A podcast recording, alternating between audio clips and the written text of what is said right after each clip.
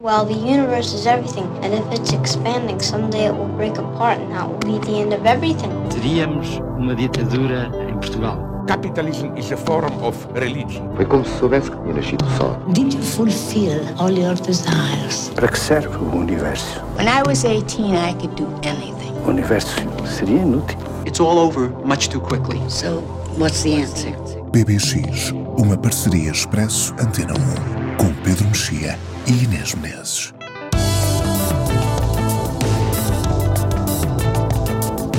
Olá, este é o PBX Parceria Expresso Antena 1. Preparámos este PBX ao som do álbum de estreia de Jarvis, a nova banda de Jarvis Cocker que continua a ser quem mais ordena neste projeto, estreado na Islândia ao lado do Sigur Rós e onde é impossível não nos lembrarmos dos Pulp, mas aqui numa plástica sonora mais refinada ou não estivéssemos em 2020. Sobre Beyond the Pale, o disco falaremos mais à frente, neste PBX. É agosto, está calor, como seria normal. Ontem houve Cinema Paraíso nos claustros do Museu da Marioneta em Lisboa, num ciclo chamado Volta ao Mundo.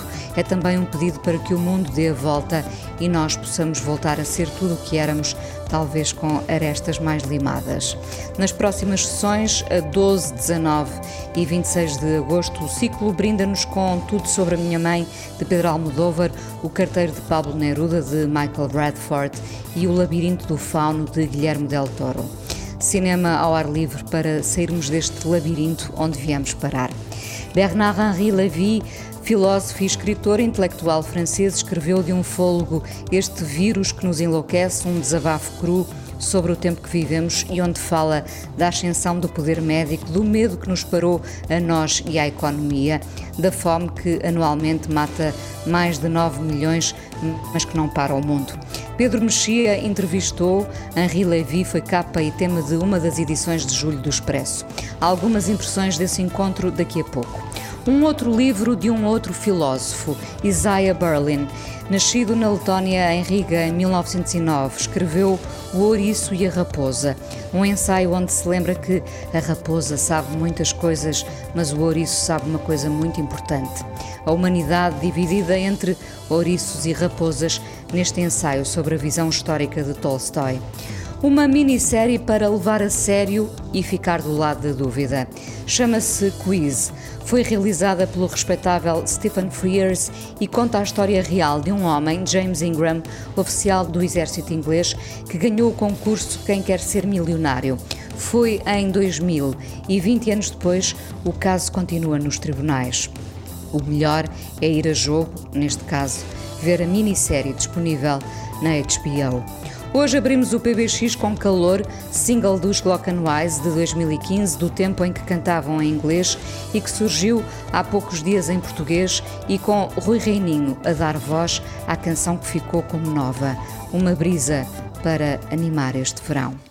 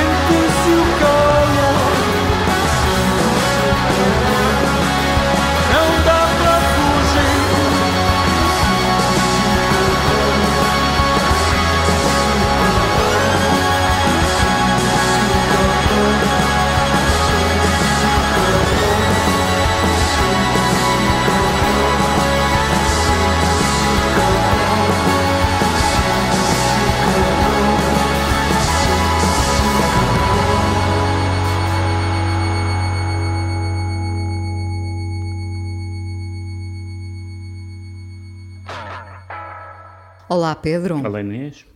Este vírus que nos enlouquece dará com certeza eh, muitos livros, ou vírus propriamente dito. Uh, Bernard-Henri Lévy parece ter escrito uh, o livro de um fôlego, lê-se muito facilmente, são 100 páginas onde se pensa o mundo, este mundo virado do avesso uh, por um vírus. Entrevistaste-o no Expresso, mesmo no Expresso, na relação do Expresso. não foi? mesmo na relação do Expresso. Uh, e as ideias deixadas na entrevista reforçam o que já estava escrito no livro, Uh, sobretudo esta ideia uh, do medo nos ter paralisado, não é?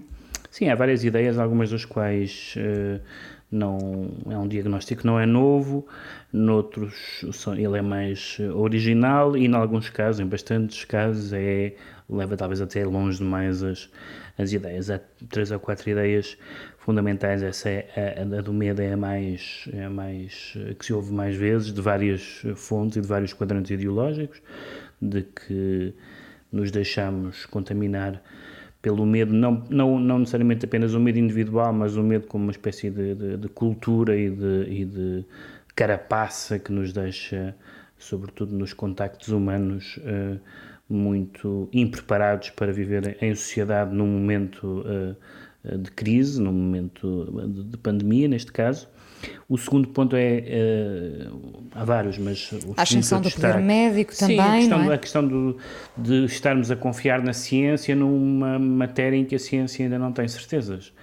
Eh, Como, aliás, é próprio da ciência. A ciência vai avançando e vai eh, conhecendo o que, o que, o que anteriormente desconhece. E, portanto, hum, embora tratando-se de uma doença, eh, não possamos ouvir, do ponto de vista da doença, senão os médicos, os cientistas, os especialistas, há uma série de decisões que não podem apenas ficar eh, na dependência dessas opiniões e dessas eh, teses, aliás, ainda flutuantes, como a própria OMS foi dizendo coisas muito diferentes e a nossa DGS foi, foram dizendo coisas muito diferentes ao longo da Eu pandemia. até diria que a OMS foi perdendo alguma credibilidade Sim, com as sim, contradições já- ao longo destes tempos. Já, já, tinha, já estava um bocadinho abalada por outros, por outros, por outros casos. E um, um terceiro ponto, e é o ponto talvez mais polémico e em que divide mais eh, o livro do Bernard Lévy e outros livros que saíram eh, até em Portugal, alguns deles, é, na, no, digamos, no, no passatempo curioso atribuir culpas, eh, nomeadamente há- houve uma tendência generalizada, não sei se maioritária, contra a qual o Bernard Lévy se manifesta, que é hum, de atribuir isto que nos aconteceu a uma de duas coisas. Ou, na famosa formulação, à natureza que está zangada connosco, que é uma espécie de formulação, nem lhe diria teológica, uma formulação quase primitiva, não é? Em que eh, atribui à natureza eh, intenções e at- atribui à natureza punições eh, e coisas desse género. E essa linguagem entrou muito na nossa, independentemente, evidentemente, das questões e da importância das questões eh, ambientais e ecológicas. Porque já havia essa base, não é? Do, do clima a fazer um ajuste de contas connosco, antes do vírus Exatamente, mesmo, não é? Mas, mas não convém eh, eh, confundir eh, aquilo que são preocupações reais e, e emergências reais do nosso comportamento, do, até do nosso dia a dia, aquelas coisas pequenas que nós vamos modificando e outras que devíamos modificar, e depois dar o salto gigantesco de dizer coisas como vários responsáveis políticos disseram: a natureza zangada connosco. Isso é uma linguagem indigna de um, de um, de um líder político, de uma pessoa do século XXI, basicamente. De um uh, intelectual? Seja de quem for, de, seja de quem for. Depois há a questão da globalização.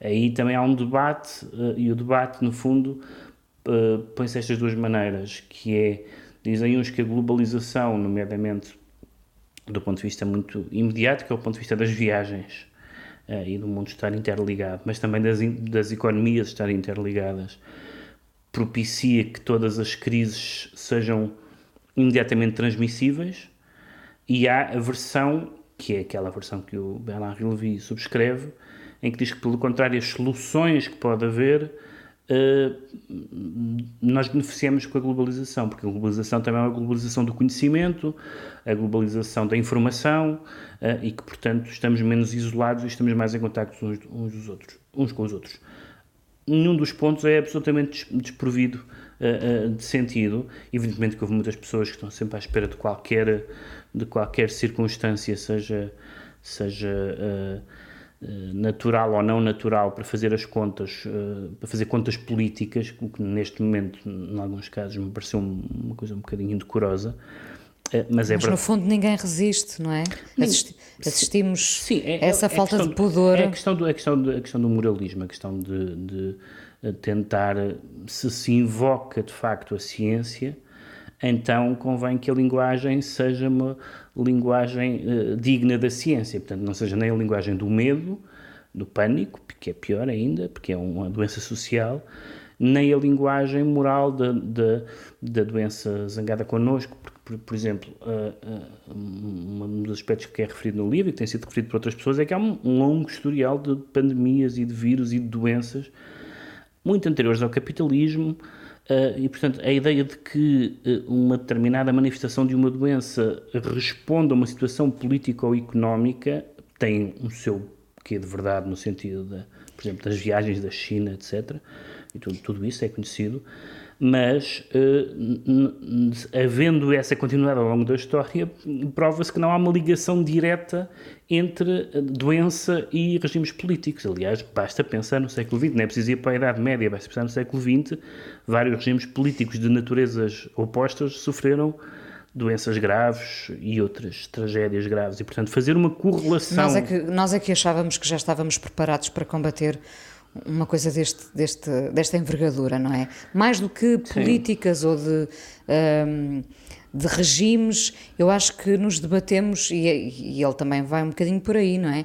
Com uma, uma, uma cultura de excessos, uhum. mais do que, a, que a cena propriamente da globalização. Sim. Aliás, ele, ele próprio começa o livro a dizer que estava no Bangladesh e que uhum. esteve no, na ilha de Lesbos, não é? Sim. Uh, Sim. Enquanto é, mas, mas nós é estamos é, em todo lado a trabalhar. Mas esse é, o, é também um ponto, uh, porque falaste disso, é um, é um ponto também que, que eu não tinha referido e que é importante no livro, que é a ideia de que uh, o mundo continuou, ou seja, de que, de que o que estava errado no mundo, uh, e em alguns aspectos são coisas que continuam a estar erradas no mundo, porque o mundo não vai ficar perfeito uh, nos próximos tempos, nem em tempos nenhums, mas muitas das coisas que estavam erradas no mundo passaram para notas de rodapé. E ele fala de vários conflitos, fala de várias questões, fala, fala por exemplo, das pessoas que estão a, a morrer, mas não por causa do Covid Ainda, ainda... Agora Aliás, tivemos estes números sobre a mortalidade em Portugal e a parte pequena que, que a Covid tem nessa. É nesse, pequena, é pequena nesse, face ao número total é, de mortes pequena, em Portugal, é não é? É pequena face ao número total, quer dizer, o número total foi muito maior do que o habitual e a parte da, da pandemia eh, atribuível diretamente, depois há aquela história direta ou indiretamente, é difícil determinar, foi atribuída nomeadamente ao, ao calor, que é evidentemente uma, um fator conhecido, em determinados Ao calor ao facto de termos adiado tambem, aí sim. A questão das operações, a questão de evidentemente. Aí sim, da, o medo paralisou-nos a, esse a, nível a, também. Haver uma prioridade na, na, do ponto de vista hospitalar e, e, e, de tratamento. E portanto, o livro é um livro que. Achas o livro muito panfletário, Pedro? Acho que é um livro demasiado voluntarista no sentido em que hum, eu percebo eu percebo uh, e concordo com alguns dos excessos que ele denuncia, mas do ponto de vista meramente não só individual como até político, estamos perante uma situação nova que nós não sabemos cujos contornos não conhecemos bem, nem os especialistas conhecem bem, e portanto estamos a, a, basicamente a ajustar a nossa resposta enquanto sociedades, do ponto de vista político, do ponto de vista médico, do ponto de vista da sociabilidade, e portanto não sei se haveria uma fórmula perfeita que isto resultasse. Vários países tentaram várias políticas e, e, uns, e não resultaram, é, portanto não sei se há uma fórmula perfeita. Dito isto, percebo que uh, o, o discurso do pânico seja um discurso uh, terrível, e concordo com isso, e também o discurso moralista seja um discurso entre o inútil e o, e o inaceitável. Um, daí a achar que vamos todos uh, uh, levar a nossa vida normalmente porque não nos vai acontecer nada, e parece-me que há, pode haver, ele não diz exatamente isso, evidentemente, mas, mas pode haver, conheço muitas pessoas que têm essa, têm no fundo bocadinho a lógica da gripezinha do Bolsonaro. Não é? Ah, eu sou saudável, sou jovem, sou saudável, basta não ter contato com as pessoas mais velhas, ou seja o que for, e portanto. Eu acho que isso uh, nós não, não podemos ter a certeza de, de que, essa seja, de que essa seja quer do ponto de vista sanitário, um comportamento uh, aceitável, quer do ponto de vista humano, um comportamento uh, aceitável, que não são necessariamente, uh, não é necessariamente a mesma coisa. Portanto, o caráter, no fundo, não mudou. O nosso caráter não. Quando, quando dizemos, não. quando todos nós caímos na tentação de pensar podemos sair melhores depois disto. Bem, há, um, há, um, aspecto interessante que é saber, mas ainda não, mas cá estaremos para ver, que é em, saber em que medida é que hum, é que isto modifica alguns hábitos da nossa sociabilidade. Há uma série de. Aliás, fala-se nisso em entrevista a certa altura, do fim do aperto de mão, etc.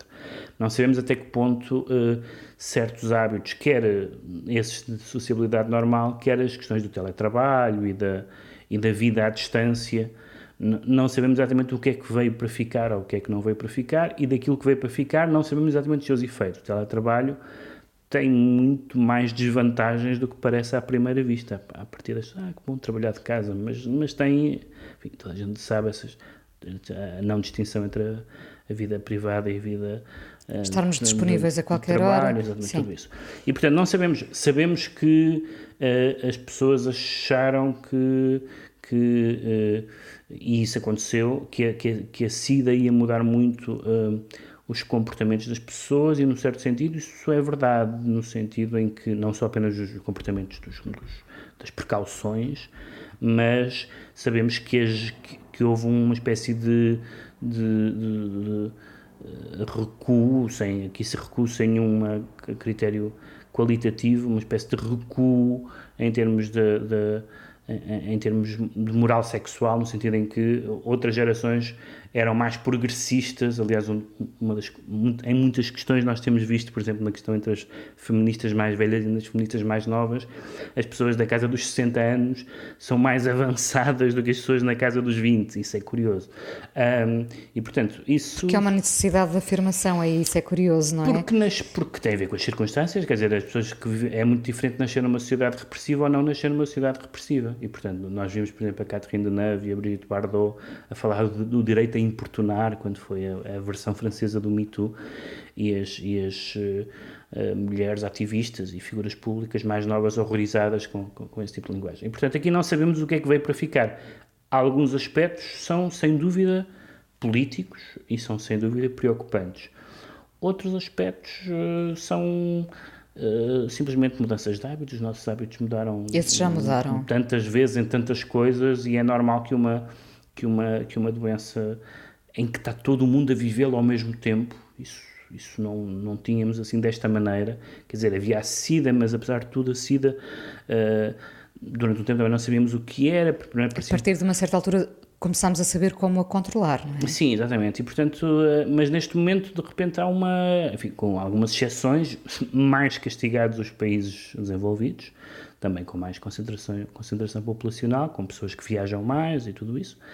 Um, mas o que, o, para mim o que, é, o que é importante é, é não é não tirar conclusões definitivas porque não há conclusões definitivas que é sobre a doença. Certo. Quanto mais conclusões político-filosóficas definitivas, a não ser umas cautelas, algumas das quais o livro uh, indica, e, outro, e outras pessoas têm, têm vida, gente das mais várias áreas, o Gigé, que publicou também um livro sobre, de textos sobre enfim, uma, uma área política diferente. O, mundo está apetecível para refletirmos sobre ele, não é? Sim, no aliás, meio os, tudo... os filósofos, sobretudo os filósofos com uma tentação ou com uma vocação de, de, intervenção pública, neste momento têm, estão, estão, estão a ser ouvidos, estão a ser ouvidos porque, agora não sei se têm uh, coisas muito definitivas a dizer uh, neste momento. O, o, Bernard-Henri Lévy é muito crítico no livro do, dos médicos, não é? Da maneira como os médicos aparecem quase como superstars aqui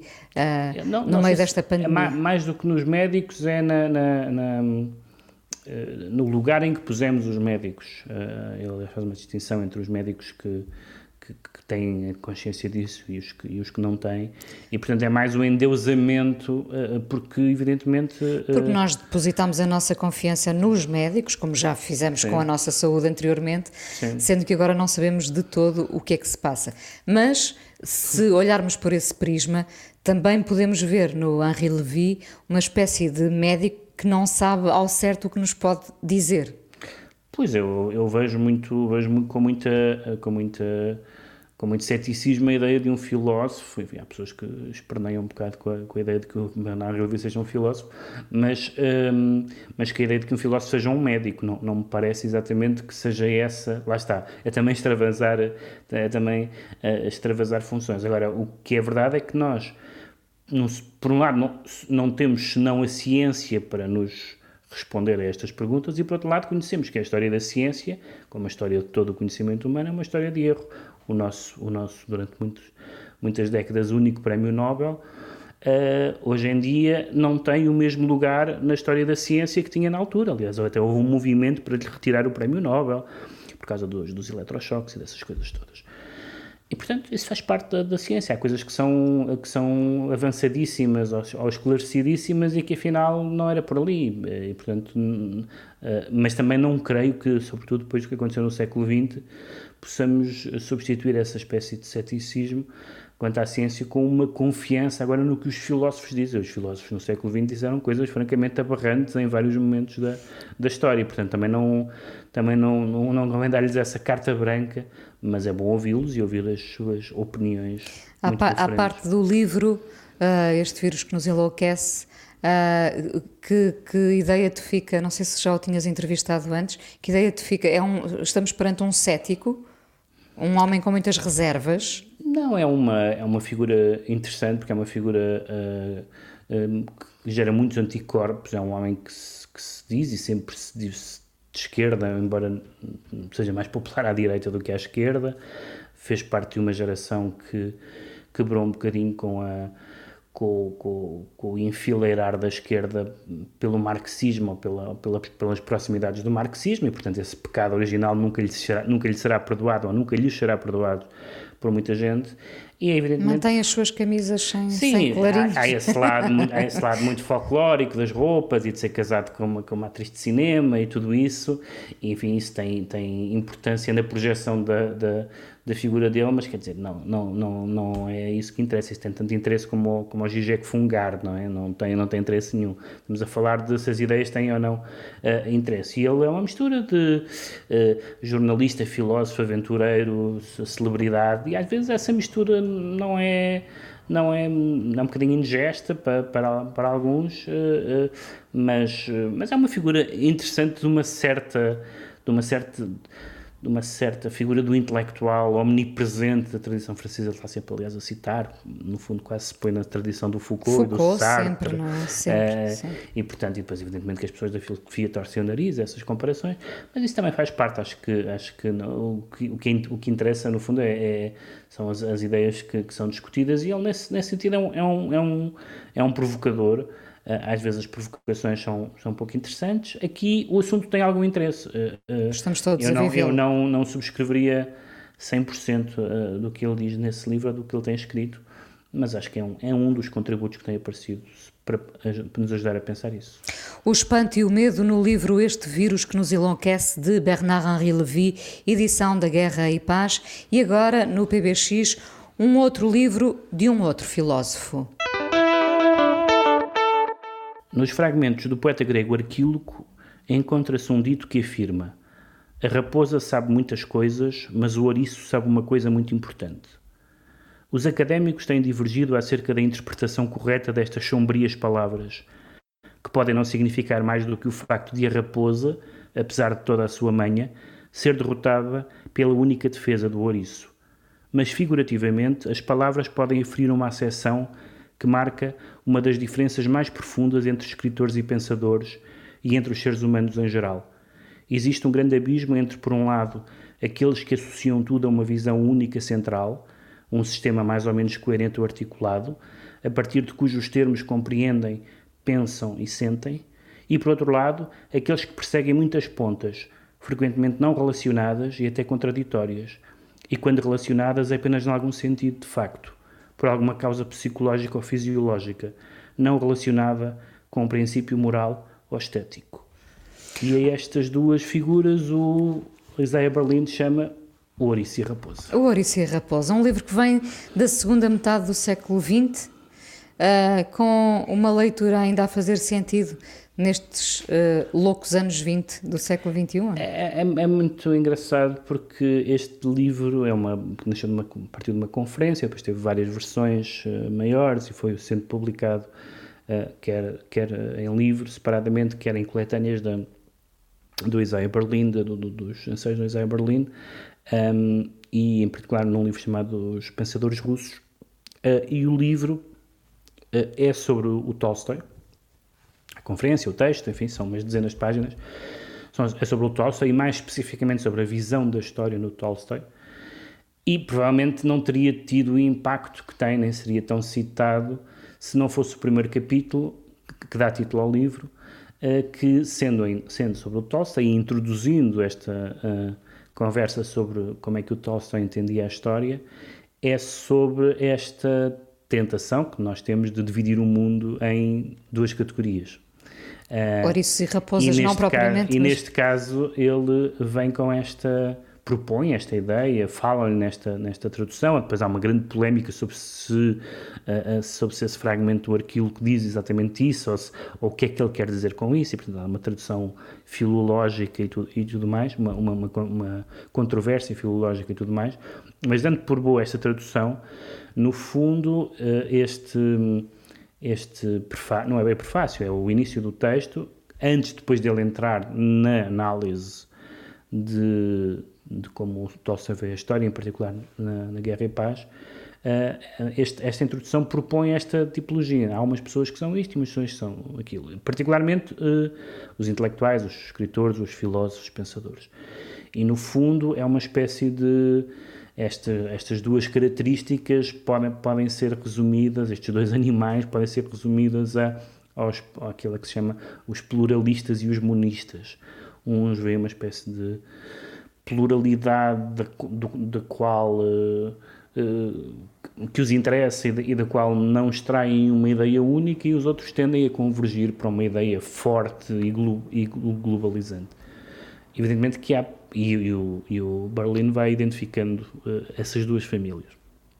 Uh, há evidentemente dois ou três problemas nisto. O primeiro problema é que é difícil dizer que o mundo se divide em duas categorias, sejam, sejam elas quais forem. Um, o segundo é que, um, uh, eh, na verdade, uh, quando ele diz que as pessoas são uma coisa ou são outra, ele depois faz uma, uma, uma, qualificação interessante que algumas pessoas acham que são uma coisa e são outra, é o caso do Tolstói. Uh, o próprio Tolstói, um, ele, ele diz que era uma raposa que achava que era um ouriço, e que, ou seja, uh, o, o Tolstói aparentemente estava muito descontente com as visões totalizadoras da teoria histórica, não só do seu tempo, e, portanto, até como ficcionista, o que lhe interessava era o fluxo da vida, eram os casos humanos, era a vida privada, tudo isso, e, portanto, interessava-se pelo humano, uh, mas depois, à medida, que, à medida que foi envelhecendo, foi começando a ter uh, ideias muito muito monistas, ideias muito, por exemplo, a ideia, aquela ideia muito comum em alguns pensadores russos de que a sabedoria está com o povo, o povo é que sabe. Portanto, esqueçam as teorias, esqueçam os filósofos, é na simplicidade do povo que está a verdade. Portanto, nos ouriços. Que é uma teoria como qualquer, que é uma teoria como qualquer outra, assim, neste caso, nesse, nessa forma, nessa forma ah, particular. E o que é interessante é que esta, além, da, além da, deste lado dos dois animais que têm alguma graça, mas o que é interessante, e eu acho que é por isso que este texto foi talvez mais famoso, pelo menos pelo nome e não só pelo conceito, do que muitos dos outros. E o Berlin tem textos importantíssimos. E ele, ele próprio diz que não levava muito este, este livro a sério. Sim, ele é? foi um daqueles livros que se autonomizou dele. Ele tem livros importantíssimos sobre, sobre, sobre as ideias liberais e sobre ideia, as liberdades uh, e tudo isso. É um homem que atravessou o século, nasceu em 1909 e morreu em 97 por estar em, em, Oxford e um grande estilista, além do mais, em, em todos os, os, teóricos políticos e filósofos políticos escrevem, escrevem tão bem com tanta clareza, mas o que, o que lhe interessava, eu acho que o que interessou a toda a gente é que o século XX viu provavelmente a última versão de, uh, sendo que a versão antiga era, era a versão das religiões e a versão moderna foi o marxismo, de teorias monistas, ou seja, de, claro, lá está, pensadores, filósofos, escritores, que tinham uma explicação bastante global, coerente e completa e complexa do mundo. E nós não necessariamente completa. E não necessariamente, quer dizer, mas para eles era completa. Sim. Portanto, no fundo, aquela ideia da uh, a história é explicada pela, pela luta de classes. Isso é uma ideia bastante completa.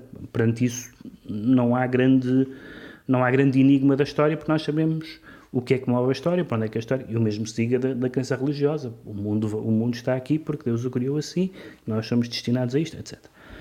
Nós hoje vivemos num mundo de, de raposas, não é? Vivemos num mundo de, de, de uma fragmentação, de, de, uma, de uma pluralidade de, de, de, interesses, mas também com o perigo que tem ser uma raposa, que é uma espécie de é uma armadilha, a partir de uma. É uma espécie de. Pode ser uma espécie de, de, de dandismo, não é? De saber umas coisas disto e daquilo sem saber coisa nenhuma. Tu és é? um ouriço ou uma raposa? Não, eu sou uma raposa, absolutamente uma raposa. Eu sou um dandy total. Eu gosto. Não, não consigo perceber aquelas pessoas que, que só querem estudar a poesia do século XVI e nunca viram um, um filme do John Ford. Não, eu gosto de tentar saber o mais possível de, de coisas diferentes Evidentemente que a nossa vida e o nosso intelecto, mas sobretudo a nossa vida, as duas coisas, não chegam para, para, para podermos uh, ser especialistas em tudo. E, portanto, todos nós, das duas uma, ou nos especializamos numa coisa, e quanto mais nos especializamos, menos sabemos de outras coisas, ou tentamos saber um bocadinho de, de, de música, de, de, filosofia, de religião, de, pintura, etc. E isso. É o que todos ciência, fazemos hoje em dia. E hoje em dia nós tendemos, tendemos a ser. Eh, até porque vivemos um bocadinho esta ideia do, dos links, não é? Uma coisa liga-se à outra, portanto já não há assim muito tempo para aprofundar uma coisa. E isso tem vantagens e desvantagens. Agora, já não somos Aristó pequenos Aristóteles, em que achamos que, bom, eu, aqui, eu vou-me aqui sentar e vou. Uh, escrever tratados sobre toda a realidade. Isso hoje é, para já é impossível, é inviável do ponto de vista científico e do ponto de vista das ciências humanas até. Mas já nem sequer ninguém tem essa, essa acho eu, essa pulsão de eu vou querer explicar tudo. E, portanto, desse ponto de vista é muito, acho que é o, o sucesso deste, deste, deste ensaio tem mais a ver com esta dicotomia que nós, que ainda nos fala, que ainda fala connosco, do que propriamente com a visão da história em Tolstói, que é um assunto interessantíssimo, mas que mas acaba, passa para segundo plano. Que acaba por passar Porque, para repara, segundo plano. Nós, como, como adoramos catalogar e ser catalogados, Sim. no fundo, ao lermos este ensaio, vamos querer perceber se somos o ouriço ou a raposa. Sim, Isto é tão do, simples quanto isso. Há aquela coisa do há, há dois tipos de pessoas, há as pessoas que dizem que há dois tipos de pessoas e as outras, não é? É um bocadinho essa. E portanto, isso no fundo, no fundo é, é um bocadinho como aqueles livros em que fala dos. o canon, qual devem ser, quais são os grandes livros da história da humanidade. As discussões não são muito diferentes. Perante uma uma lista fechada, nós ou achamos que faltam coisas, ou que estão coisas a mais, ou que aquilo não faz sentido nenhum. E, portanto, é, é do ponto de vista do estímulo intelectual, e ele próprio confessa, aliás, esta edição da, da Guerra e Paz. Da Guerra e Paz, nem de propósito. Da Guerra e Paz, nem de propósito, exatamente. Tolstói, sim. Tem vários, tem vários outros textos e, e as uh, recensões na imprensa e certos de cartas e tudo mais, e que provam que o próprio Berlim ficou um bocado surpreendido com o sucesso que, que, que esta conferência. Foi o seu hit. E foi que este foi, foi ele, não devia querer tocar isto nos concertos. O Ouriço e a Raposa, ensaio de Isaiah Berlin, destaque no PBX, já agora edição da Guerra e Paz.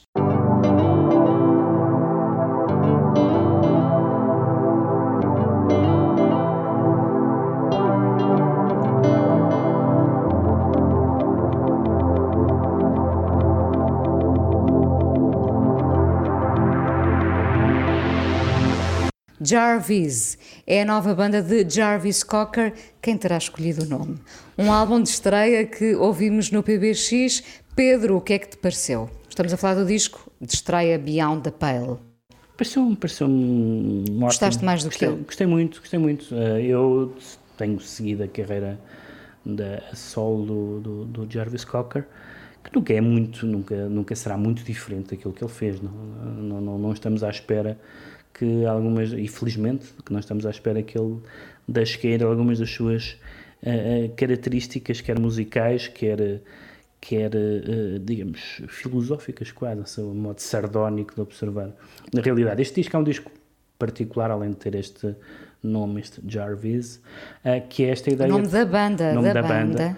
Que é, que é esta ideia de ser uma de ser um disco que ele chama não um live album, mas um alive album, ou seja, é um, é um disco que tem temas gravados ao vivo e outros que não são, e outros que são depois trabalhados a partir das versões ao vivo. Uh, não, não sou muito sensível, devo dizer, a essa, a essa uh, uh, dimensão do, do disco. Há, duas, há dois aspectos no disco que eu sou muito sensível, até, assim, sobretudo dois. Bem, antes, antes disso é que há, algum, há alguns momentos em que isto parece um disco do Leonard Cohen.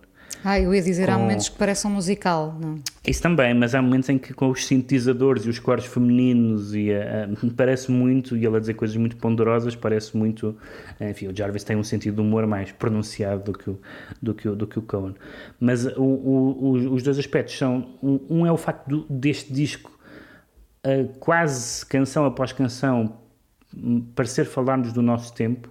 Há muitas, aliás, tenho respondido a isso nas entrevistas, há muitas referências a confinamentos e a estarmos em casa e a não comunicarmos e a, Porque já estávamos e a estarmos numa, numa gruta. Há muitas imagens de, de, de, de, de grutas e, de, e, e depois há uma espécie de ambição uh, que, em algumas canções, é, não é simplesmente uma como era nos Pulp, uma espécie de sociologia da vida urbana, mas há aqui umas canções que são quase. Hum, têm um espectro quase filosófico, quase a história da humanidade, desde a, da, a, a, como, dizia, como dizia uma crítica que eu li, From Cave to Rave, não é? das cavernas, das cavernas até a, a... Repara, no, no, nos pulp já havia uma filosofia sobre o cotidiano. Sim, sim. Neste caso há uma filosofia sobre algo mais, mais vago, se calhar Isso, mais. Não sei se é vago, porque em alguns aspectos é muito concreto. Por exemplo, é, é há muita. Já havia nos discos dele a solo, há muitas referências a envelhecer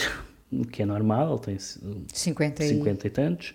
Um, e há várias, há, há, pelo menos dois temas, um deles é o que vamos ouvir, que, que tem título, que tem interrogações no título, e, e, neste caso o tema que vamos ouvir até temos uma interrogação que, é, que ele, enquanto vocalista, faz e que um coro feminino lhe vai respondendo, às vezes sim e numa outra vez não, um, que é um diálogo que é um, um, um diálogo uh, muito engraçado. Uh, e depois há uma série de pequenas referências de facto de, de, de uh, temporais epocais, há umas referências a que ele fala uh, VHS and casual sex, coisas desse género, em que ele claramente faz uma ligação com uh, o universo, o universo, o universo dos Pulp, ele tem o mesmo sentido do humor de sempre. Isso sim, uh, esse, esse tom está, sarcástico esse, nunca esse, o abandona, não é? Esse, esse continua, e eu, eu, foi um, talvez o disco, eu gosto muito do Further Complications, mas uh, talvez seja um disco que eu gosto mais desde o This Is Hardcore, que eu acho um, um disco assim esse, esse é absolutamente é um extraordinário. Vale uma segunda escuta? Eu só ouvi uma vez ainda o disco todo. Vale, vale uma segunda escuta, embora as verdadeiras can as canções, para mim, que são fora de série, são as duas canções muito longas. Uma tem 8 minutos e outra tem 10 ou coisa do género. Um, que são de facto da ideia que ele aí se.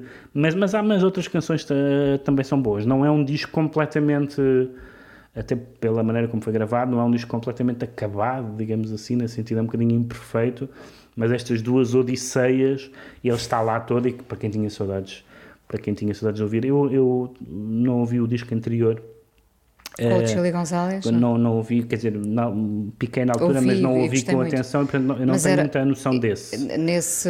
Sim, é outro, Era, era outro, universo, outro é? universo. E aqui é o universo dele. é, e, e de facto ele consegue a- a- aquele estilo em que ele diz as coisas às vezes mais. hum, mais arrojadas com aquela delivery inglesa. Hum, Repara que nós estamos só a falar dele, mas, mas neste momento ele é uma banda, não é? Sim, aliás, ele hum, aqui na, na ficha técnica ele elenca todos os instrumentos que ele, que ele, que ele bom, até diz to- bater palmas, que não é bem um instrumento ah, para este efeito, mas, hum, mas sim, mas eu acho que é uma, é um, mostra que ele está hum, back in the game, se é que alguma vez esteve fora. Acho que nunca esteve fora. Nós é que, por gostarmos muito dos Pulp, Sim. o pusemos ligeiramente de lado e depois voltámos Atenção, a os. Pulp tem uma, tem uma coisa que é. Foi, foi uma banda que teve o sucesso muito tarde, não é? Daquelas bandas que andaram ali a atravessar o deserto até. No, no fundo, se quiseres, eh, o- eh, um bocado como os ouriços e, as, e a- o ouriço e a raposa, o mundo divide-se entre as pessoas que gostaram dos Pulp e as que não gostaram, as que nunca descobriram. Bom, vamos a este álbum de estreia de Jarvis, a nova banda de Jarvis Cocker. O álbum chama-se Beyond the Pale e nós vamos ouvir esta canção que se chama-se Must I Evolve? Interrogação. Interrogação, sim ou não? Must I evolve?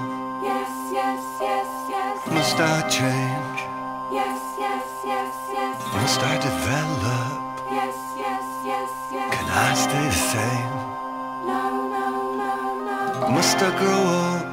Yes, yes, yes, yes. Must I grow old? Yes, yes, yes, yes. Must I join in Yes, yes, yes, yes. and do as I'm told? Yes, yes, yes, yes. Must I mature?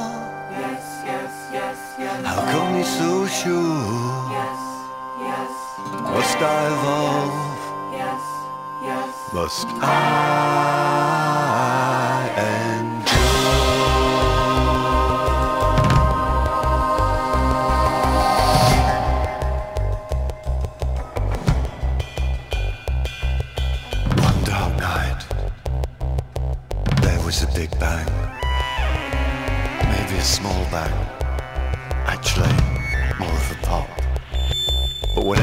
was,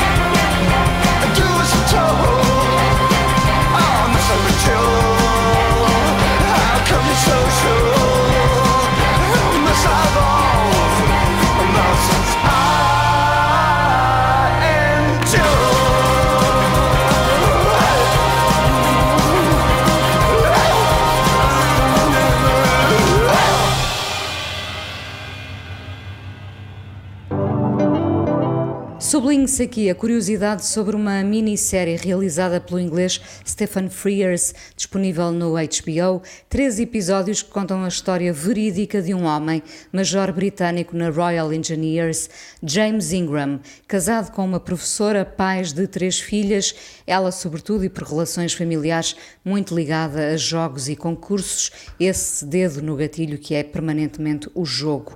E isto numa altura em que é lançado em Inglaterra o concurso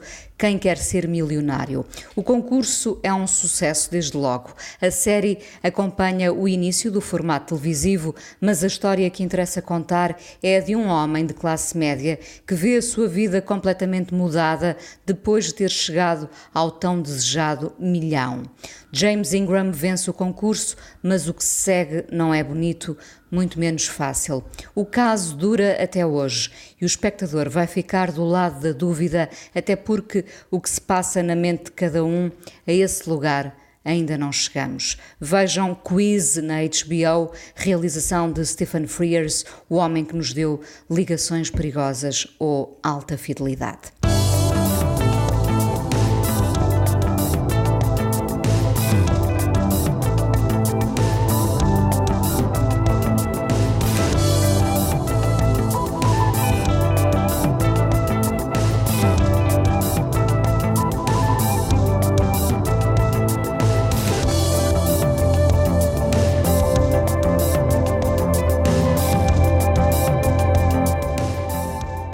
De volta à música, Pedro, com esta uh, uh, descoberta, já é o segundo álbum, na verdade, Sim. destes neozelandeses. Há, um, há um, uma nova cena da Nova Zelândia, já Sim. percebi. Uh, Chamam-se The Beths e lançam, lançaram o álbum agora em julho, Jump Rose Gazers, um, com guitarras.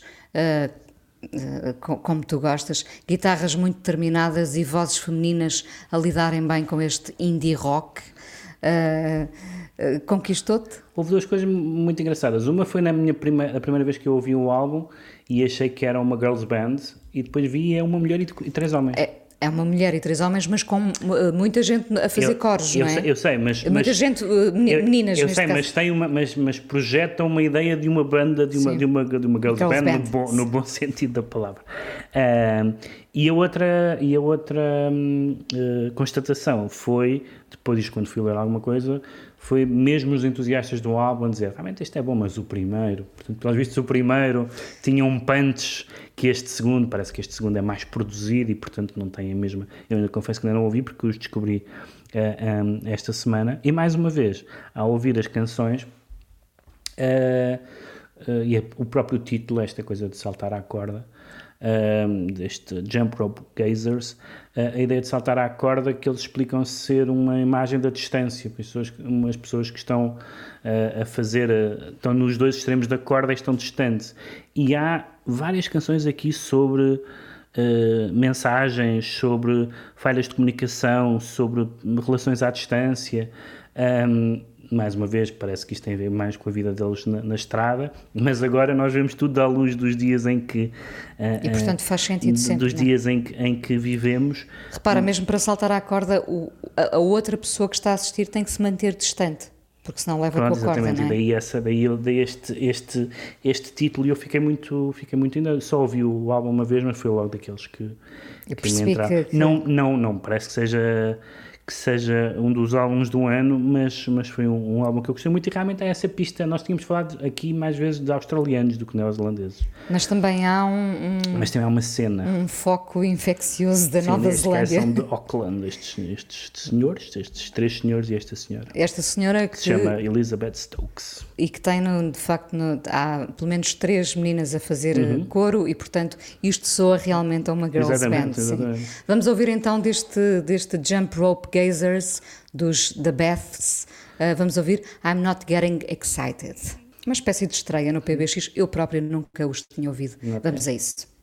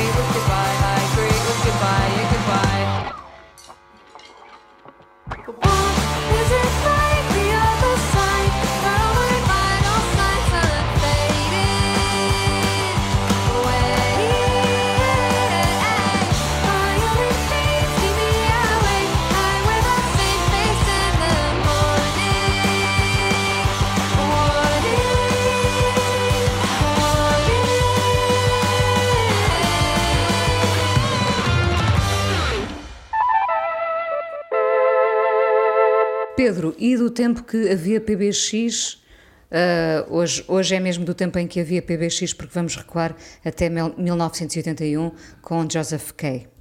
Sim, é uma. Foi uma. Acontece-me algumas vezes uh, descobrir bandas, em alguns casos de que ouvi falar, noutros casos não, não tenho a certeza que tivesse ouvido falar do Joseph Kay nessa, nessa altura, mas é um dos discos que eu mais gostei, daqueles que, que, que saíram quando eu me lembro, não é? Portanto, que, que, são do meu tempo nesse sentido, foi o primeiro álbum dos Franz Ferdinand. Uh, foi um disco que me entusiasmou de uma forma uh, assim uh, quase inconcebível. E na altura havia muitas referências às, Kay, ban às bandas escocesas, tal como eles, às bandas escocesas que tinham sido importantes para eles e, e citava os Orange Juice, que eu conhecia, e o Joseph Kay, que eu conhecia de nome, nunca tinha, nunca tinha ouvido. Que tem, só gravaram um álbum, a banda durou entre 79 e 82, acho eu, e saiu este álbum em 1980, em 1981, uhum.